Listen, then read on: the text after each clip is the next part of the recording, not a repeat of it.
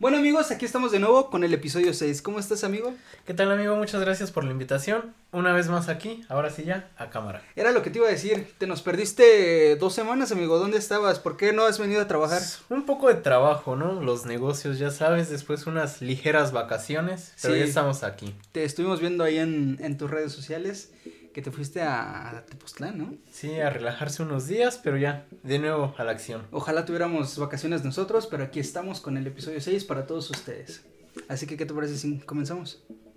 Adelante. Bueno, sin nada más que decir, yo soy Cristian López, esto es Podcast and Chill. Y aquí, aquí comenzamos.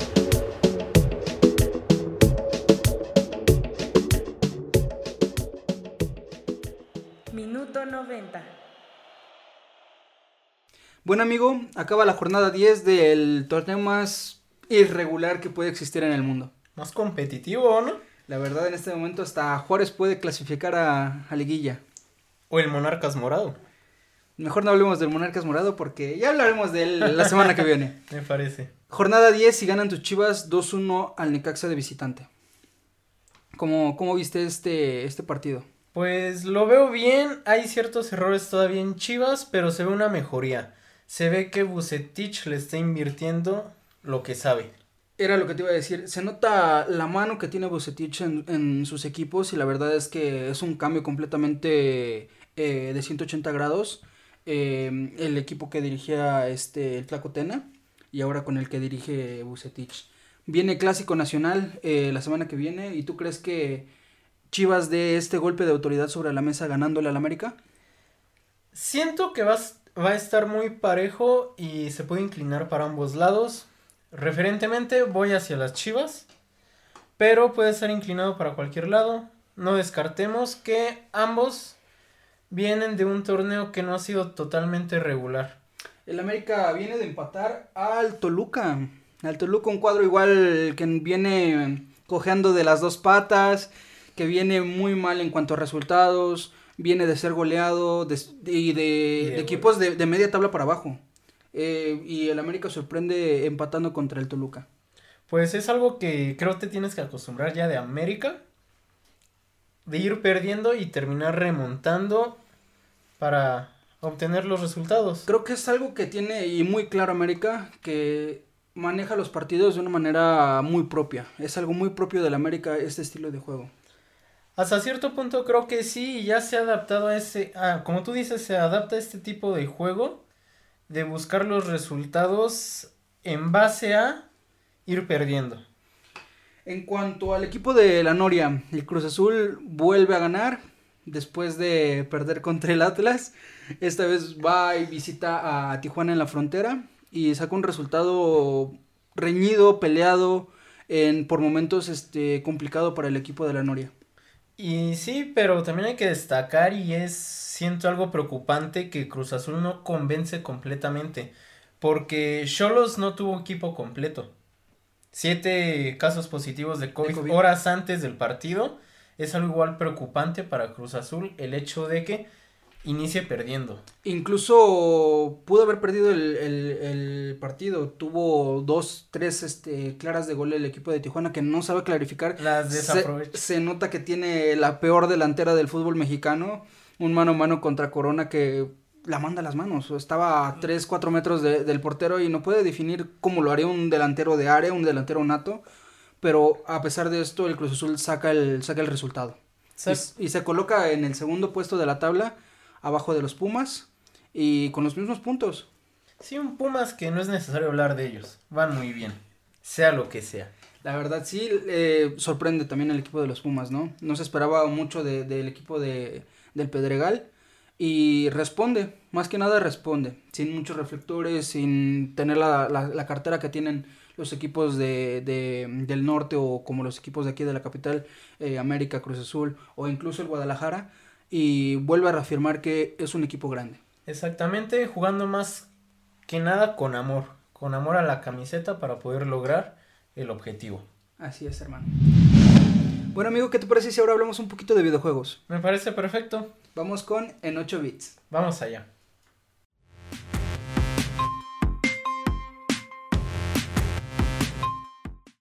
Amigo, por fin tenemos precios, fecha de lanzamiento del Xbox One Series X y también de la Series S. ¿Qué te puedo decir? Sorprendió Xbox con sus precios, ¿no? La verdad es que yo también esperaba un precio mucho más elevado. También hay que esperar a, a que esté en tiendas porque sabemos que las mismas tiendas también elevan un poco los precios. Pues sí, pero yo no siento que sea tanto así porque Xbox en sí manda el precio en dólares, pero la página de México lo publica ya en su precio oficial para aquí. ¿Cuánto, ¿En cuánto van a andar el- las dos consolas de, de Xbox, amigo? La Series X en 13.999, 14 mil pesos. pesos. Y la Serie S va a salir en 8.500. La verdad es que también nos sorprendieron con estos precios bastante, pues no digamos accesibles porque también sabemos que no cualquier persona puede comprar una, una consola de nueva generación e incluso cuando recién va saliendo. Entonces, pero a pesar de eso yo esperaba unos 16, 17 mil pesos la Series X. De hecho, igual la, la Series S sale mucho más barata. Yo le echaba unos 10 mil pesos y si lo comparas, tiene el mismo precio que cuando salió el primer Xbox One. La verdad es que yo creo que es una apuesta muy buena por parte de Xbox, por parte de Microsoft, eh, dar el primer golpe sobre la mesa en cuanto a esta guerra de consolas de nueva generación, porque el, este miércoles justamente que cuando vayan a estar viendo este video, posiblemente ya esté Sí. el Stereo of Play, donde se, se- se estará presentando ya físicamente la, la nueva consola de Sony. Exactamente, sin embargo, yo siento que Xbox la lleva de gana en esta ocasión.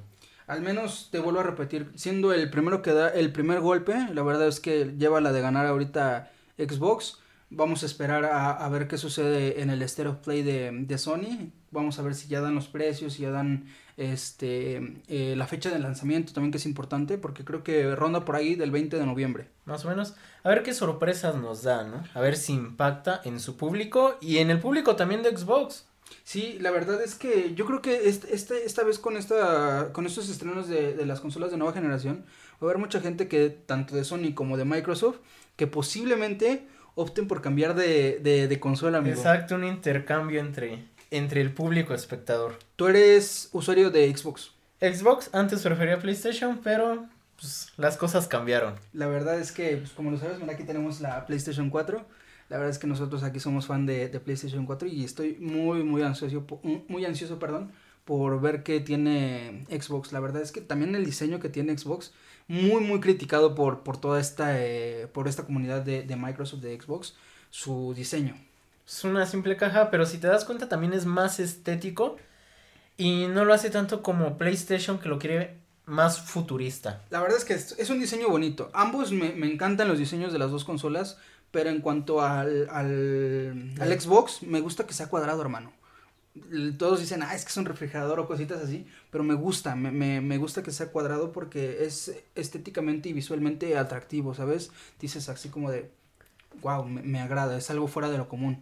Normalmente son rectángulos, planos, tratas de, de tener un poco más de, de, pues, de ergonomía, ¿no? Para que sea, para, poner, pa- para poderlo poner en cualquier parte. Y ahora tanto Xbox como PlayStation dicen, se acabó, voy por un diseño arriesgado en los dos casos. Exactamente, hay que esperar porque al final de cuentas lo que sí es que ya no vamos a ver DVDs gigantes. Sí, y también espero que salga la PlayStation en negro, hermano. Me gusta en blanco, pero ojalá salga en negro. Se tienen varias propuestas, por así decirlo, se han filtrado varias imágenes de distintos colores, incluso ya especiales al juego de Spider-Man. Uy, sí, ya, ya lo esperamos. Y entonces, este, nada más hay que esperar, hermano. Ojalá que Sony ponga algo eh, bueno sobre la mesa para poder tener una buena competencia entre marcas y entre consolas. Exactamente, y si no, mientras ya saben, fecha de lanzamiento del Xbox el 10 de noviembre. 14 mil pesos la Series X y 8.500 la Series S. En efecto. Y de todos modos también cuando tengamos los datos de la PlayStation 5 se los vamos a estar dando aquí, les vamos a hacer un pequeño review de lo que veamos en el Stereo Ujú. Play. Y pues nada, que estén con nosotros cuando, cuando saquemos este video, yo creo que la semana que viene. La próxima semana primero. Primeramente, y también una comparativa, no estaría nada mal. Me agrada, me agrada porque tan solo en el rendimiento en cuanto a calidad de video eh, ya vemos una, una notable diferencia hasta ahorita. Exacto. Así que esperen este video y les traeremos todo, todo, todo, todos los datos que tengan que ver tanto con Xbox Series X como con la PlayStation 5. Bueno amigos, como cada semana les tenemos para todos ustedes las noticias más importantes en el radar. Así que si nos vamos con ello. Vamos allá.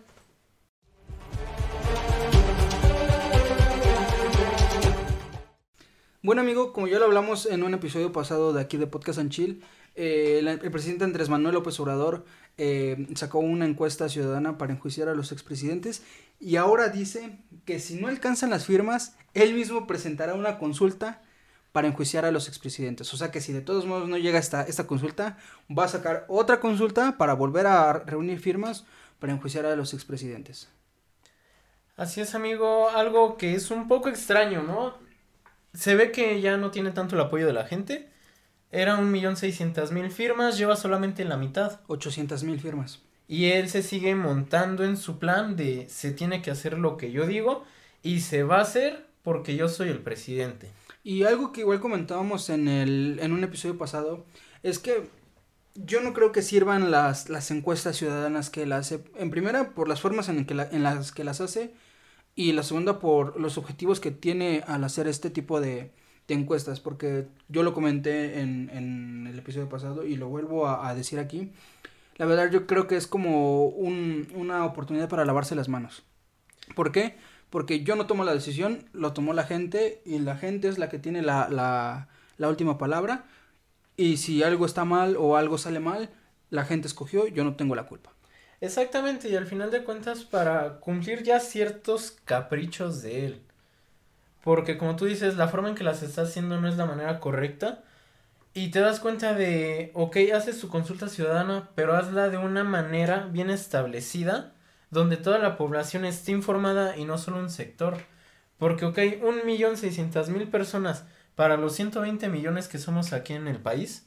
Sí, no, me parece increíblemente ridículo esa parte. Porque nada más un millón seiscientas mil personas van a tener eh, eh, la oportunidad de decidir por todo un país. Y deja tú de eso, estamos viendo que apenas van 800 mil.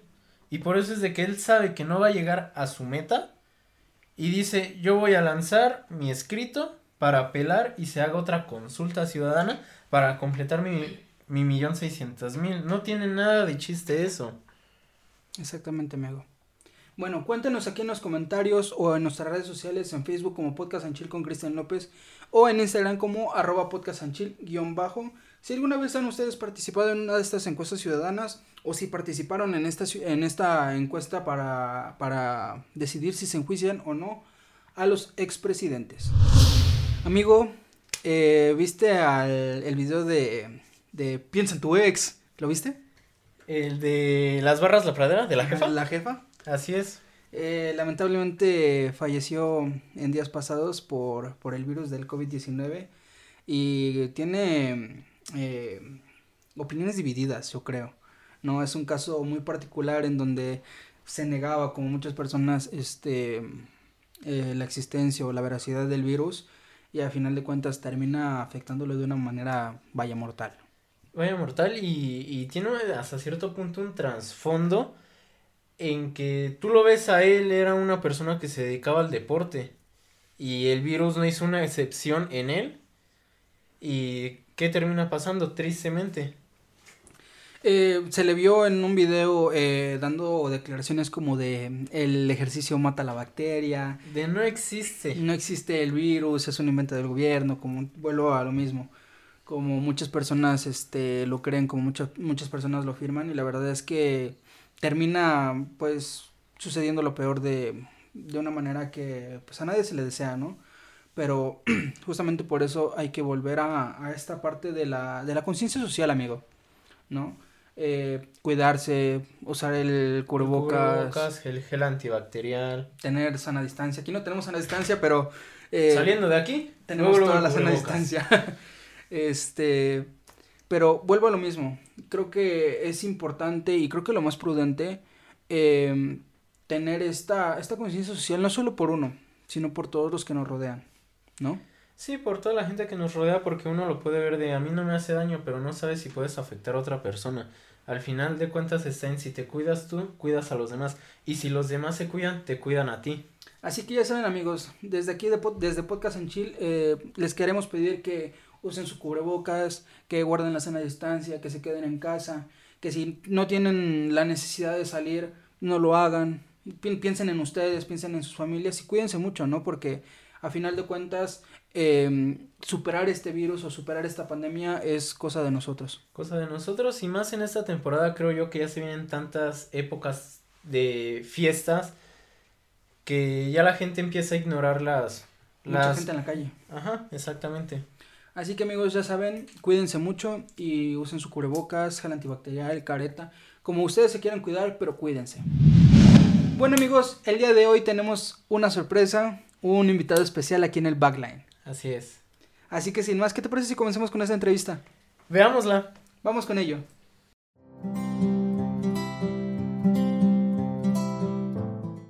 Bueno, hermano, muchísimas, muchísimas gracias por estar aquí. Me da de verdad muchísimo gusto poder contar con tu participación el día de hoy. ¿Cómo estás? Cuéntanos. ¿Qué tal? Eh, ¿Cómo estás, Cristian? Eh, un placer estar aquí contigo, que me invites, ser parte de, de, tu, de tu proyecto que estás empezando, que veo que va muy bien. Muchas gracias. Y no dudo que vayas, vas a ir para arriba duro, duro, subiendo como espuma. Ojalá, Eh, ojalá. Pues muy bien, ya sabes, aquí en la cuarentena, encerrado, no hay mucho que hacer, pero pues aprovechando el tiempo para creatividad eh, musical y videojuegos. Es todo lo que hago. Sí, realmente creo que ya somos dos y creo que mucha de la, de la gente que, que nos ve hoy en día este, piensa lo mismo o está en la misma situación, hermano. Creo que este, esta situación de hoy en día, eh, pues, es a, es a lo que podemos recurrir. Sí. Sí, Bueno. pues ahora sí que los, los videojuegos es nuestra fuga ahorita. Es un desestrés. Sí, ¿Qué te parece si comenzamos? comencemos. Perfecto. Mira, la primera pregunta es, ¿cómo empezaste en la música? Ok, bueno, esta es una respuesta un poco eh, larga porque lleva un proceso, ¿no? Eh, en la secundaria, yo en mis tiempos libres escribía cosas, ¿no? Así que, bueno, yo en ese tiempo pues me veía así como la, la situación empezaba a estar difícil, ¿no? Cada vez la economía iba peor y peor y pues ahorita estamos muy mal, ¿no? Pero entonces yo buscaba una fuga de, o sea, porque yo sí veía que mis papás de repente sufrían un poco el dinero. Y yo buscaba escribir cosas, pues, motivacionales, pues, para mí, ¿no? Para sentirme mejor y que lo que pasara más allá, porque pues yo era preadolescente, ¿no? Bueno, ya adolescente. Entonces tenía que, motivarme a mí y que no me afectara, pues, los problemas que, eran tal, cual de mis papás, ¿no? Pues yo tenía que vivir lo mío. Entonces, bueno, para no hacer el cuento largo, yo escribía eh, cosas para motivarme y eso, pero ah, nunca, nunca con un fin musical, ¿no? Siempre fue como poema. Era más este, por esta parte poética que dices, ¿no? Claro, claro, más, poético, solo escribir y no hacerlo música. Ya cuando entré a la prepa, pues me fue gustando muchísima más música. Cuando, eh, eso es allá del 2015 al 2018, aprox, porque tuve cuatro años. Somos dos.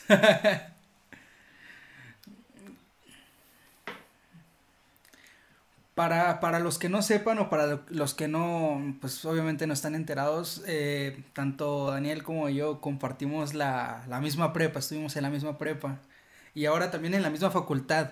Ajá, así que le mandamos un saludo a todos los de la prepa 3, un saludo a todos los de la Facultad de Estudios Superiores Aragón, que somos parte de esta comunidad, así que le mandamos un saludo muy, muy, muy grande. Te seguimos escuchando, hermano. Ah, ok, ¿en qué me quedé? Eh, ah, ok, entonces en la prepa, en el proceso de, de la preparatoria, me empezó a gustar mucha música porque hubo un boom en esos años de, de todos los géneros, de pop, trap, de todo, de todo, de todo. Entonces yo empecé a escuchar mucha, mucha música y, y yo dije, bueno, pues yo tengo ahí guardadas unas cosas escritas y tengo, tengo un don para escribir, entonces le- me, me la voy a jugar, ¿no? Y me pasé escribiendo mucho y mucho y mucho. Y ya de plano hasta este año, el 2020, ya me terminé de animar con lo que creo que quedó mejor. Y, y bueno, ya ahora con, con la evolución que he tenido, yo creo que hasta este disco que va a sacar no es ni la mitad de mi talento. Es, es justamente algo que de lo que queremos hablar en- un poquito más adelante. Ahora, háblanos, háblanos sobre tu estilo en particular. ¿Cómo, cómo llegaste a tu estilo? ¿Cómo, cómo te descubriste como artista? Ok, uh, mi estilo, eh, bueno, como te digo, me gusta toda la música. Este, y algo que se me hace, bueno, entre comillas, como el género, pues en el que te puedes expresar más fácil, sin tanto arreglo, sin tanta técnica, pues viene siendo lo urbano, ¿no? Entonces ahí dije, bueno, ahí me puedo expresar más fácil. Y, y lo disfruto mucho, hasta lo bailo y, y, me pongo todo loco cuando escucho estos géneros, el trap, el rap. Entonces ahí fue cuando dije, e, este, este género es con el que quiero empezar. Es un género también muy, muy, muy, muy versátil, ¿sabes? Es este, creo que de los géneros en donde se puede incursionar de, de distintas maneras y donde puedes agarrar de aquí, puedes agarrar de allá, puedes este es, muy, muy inmersivo este, este género que nos comentas. Y hablando de, de, este, de esta parte de los géneros, ¿te ha interesado alguna vez otro tipo de, de género? No sé, regional, eh, mariachi, eh, cosas así. Sí, la verdad es que, que, sí. Recientemente estaba platicando con mi mamá antier, ayer. Eh, yo estoy en esto del rap y el trap porque te digo, es como lo más sencillo sin tanta técnica en la música. Pero una vez que tenga que, que, el camino ya vaya más largo, me gustaría hacer pop, igual, sí, como lo dices, mariachi y todo eso. O sea, la verdad me gustaría ser un, un artista muy, muy versátil, ¿sabes? Es este, yo creo que es algo que tienen los artistas hoy en día. Si te das cuenta, muchos artistas de pop, de, de baladas, de este tipo de estilos, incursionan en el reggaetón, incursionan en el trap con artistas como de, esta, de esta índole, de este género. Y, y asimismo, artistas de, de, trap, de reggaetón, incursionan en regional, incursionan en pop. Ahí tenemos a Bad Bunny haciendo este un, un corrido. A Farruko también tiene un corrido últimamente. Eh, Alejandra Guzmán cantando con Farruko. Y cositas así, ¿no? Es, es, es muy, muy versátil hoy en día la música. Muy, muy curioso, ¿no? Sí, yo, yo la verdad es que estoy muy sorprendido con cómo los artistas cada vez van siendo más versátiles y eso es muy bueno para la música porque vemos colaboraciones que antes nadie se imaginaba, ¿no?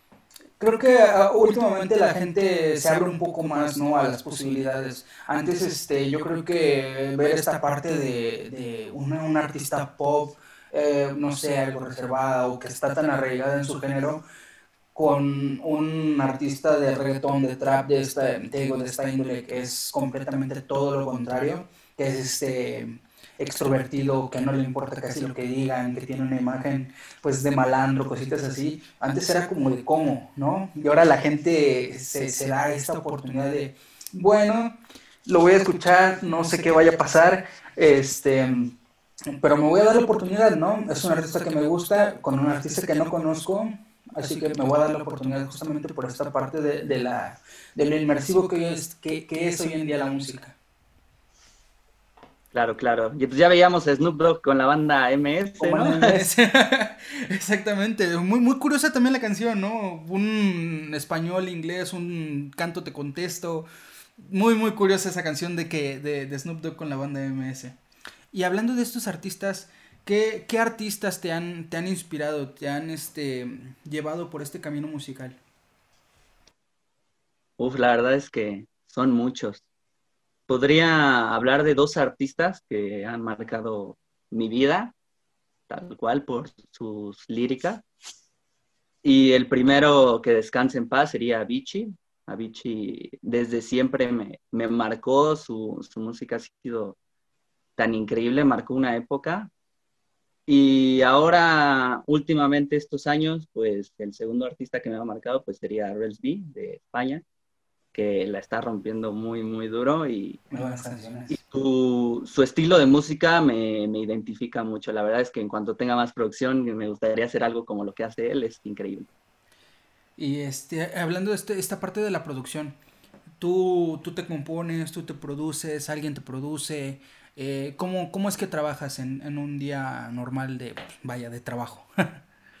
sí, la verdad es que eh, no tengo como la capacidad económica, entonces tú sabes que un productor bueno te cobra muchísimo, ¿no? Y eso porque estés nada más una horita grabando. Entonces ahorita te tienes que poner muy, muy bien para que salga, ¿no? Porque si no, vas a tener que pagar otra y otra y otra hasta que salga. Entonces, por ese lado, yo me, yo me he producido solo, me he puesto a ver tutoriales, aprender de música. Escuchar mucha música también es muy importante para saber este, por dónde están las jugadas, ¿sabes? Y, sí, yo me, yo me produzco, de hecho, en mi, en mi cuarto, de aquí de mi casa, este, adapté mi mueble que tengo aquí al lado, aquí tengo el micrófono, ya hasta tiré una cadenita, este, y en, la y en mi computadora, que igual no, no, no es una gran, gran computadora, pero sirve, ¿no? Y mientras sirva, pues puedo hacer lo que me gusta. Es este, en el episodio pasado estábamos hablando justamente de esta parte de, de lo complicado que puede ser el, el, incursionar para un para una persona como nosotros que apenas este, empezamos o, como tú que apenas empieces en este mundo de la música, lo, lo complicado que puede ser. ¿Qué obstáculos crees que tenga un, un artista emergente como tú para, para poder incursionar en la música? Yo creo que uno de los obstáculos más grandes es que son los grandes artistas. Eh, normalmente nuestras generaciones no salen de su círculo de artistas, no, no quieren escuchar cosas nuevas. Se, se, encierran mucho y no salen de su zona de confort. Yo la verdad es que yo siempre me doy la oportunidad cuando estoy navegando en Internet de escuchar nuevos géneros, nuevos artistas, porque a veces ya uno se, pues se fastidia, ¿no? Bueno, no, no quisiera decirlo así, pero ya no le agrada mucho lo que, lo que se está sacando porque es muy igual. Entonces uno busca, uno debería buscar más artistas nuevos. Exactamente, sí, te, te, entiendo a la perfección, ¿eh? Creo que, créeme que también de, de este lado pasa exactamente lo mismo. Llega un punto en el que compites contra monstruos, porque esos son monstruos en, en, tanto en la industria de la música como en mi caso en la industria de, del contenido digital y es complicado, o sea, es imposible competirle a estas personas, pero yo creo que siempre el trabajo original, el trabajo duro que uno le pone, es lo que te hace destacar, hermano.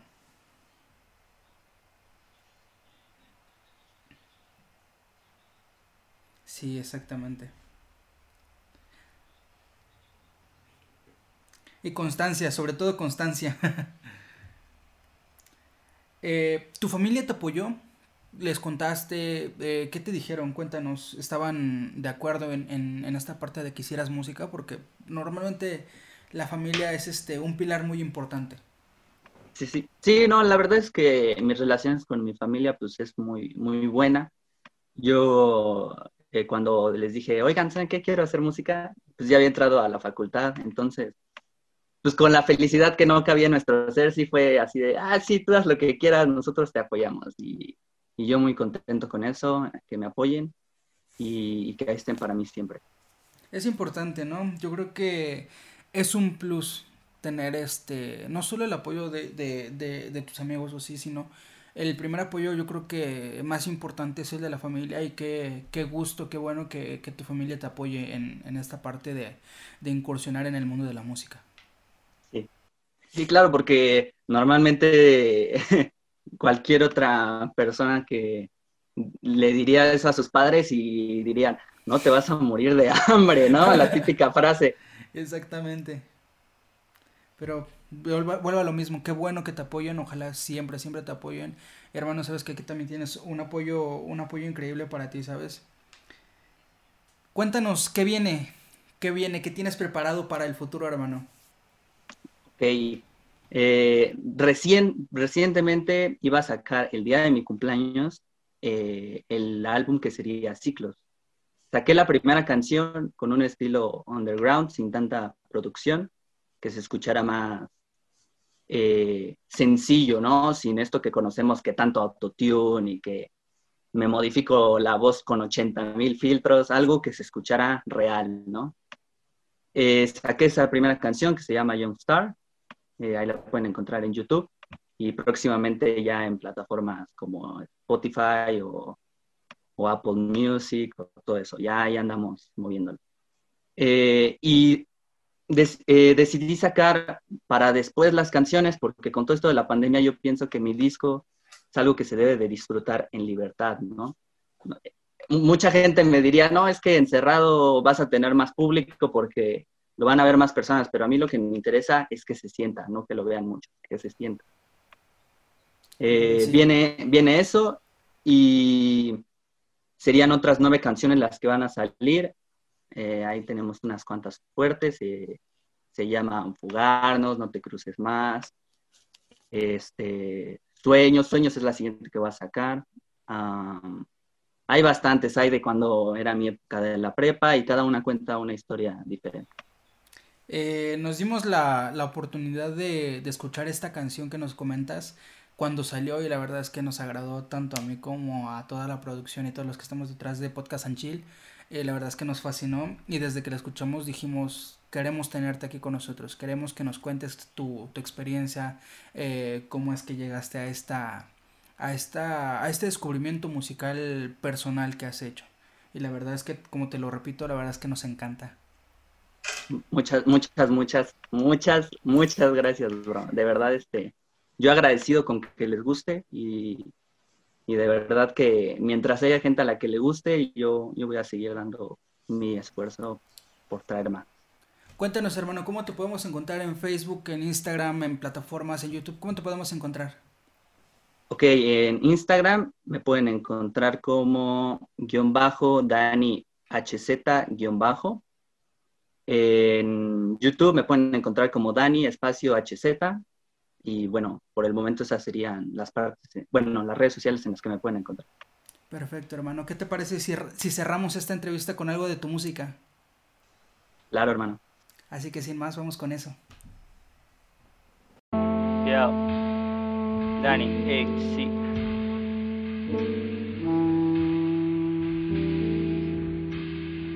Hey, para mis people, disculpenme lo egoísta Me he alejado de mi gente por andar matando pistas Sin subirme un escalón, sé que soy top en los artistas Oh. Y si es que no lo ves, es un examen de la vista. Yo soy un youngstar y ya no sé lo que es perder Todas esas malas vibras, créeme, no las voy a absorber. Hoy dice que te ayuda, mañana te va a joder. ¿Ya? Tu verso si se calla, lo tumbé fue sin querer. Dejemos ese tema, no merecen la atención. Esta vida es como un teatro, pero yo no sigo el guion. Solo quiero ver aplausos y que no cierre el telón. Tener Oh, un coche oh. tuneado con muchas luces neón. Yeah, yeah. Yo no quiero ser realista Esta vida se me da, siempre seré el que más persista. Otra letra soñada y ya tengo otra pista lista. Sé que tengo el don, no tengo que ser optimista. No. Siempre prendido, te hago cenizas cuando quiera. Ya no eres como ayer, ahora finges ser una fiera. Yo soy un young star más grande que cualquier planeta. Oh, Si no me aguanta paso, pues pa' que piden la reta Los pies en la tierra, mis sueños en las estrellas. Bueno, amigos, hasta aquí esta entrevista. Esperemos que les haya gustado, amigo.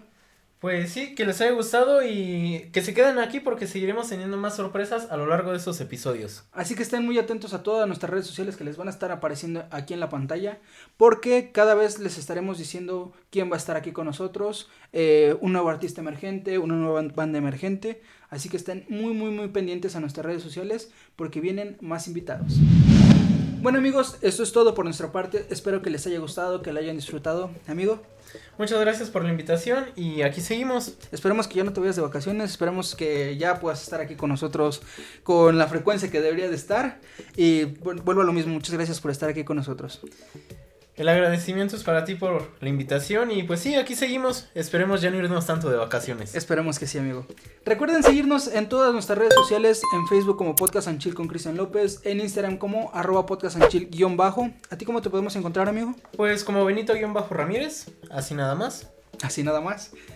No, así nada más. Bueno, amigos, sin nada más que decir, yo soy Cristian López Yo soy Benito Ramírez. y esto fue Podcast. Chill.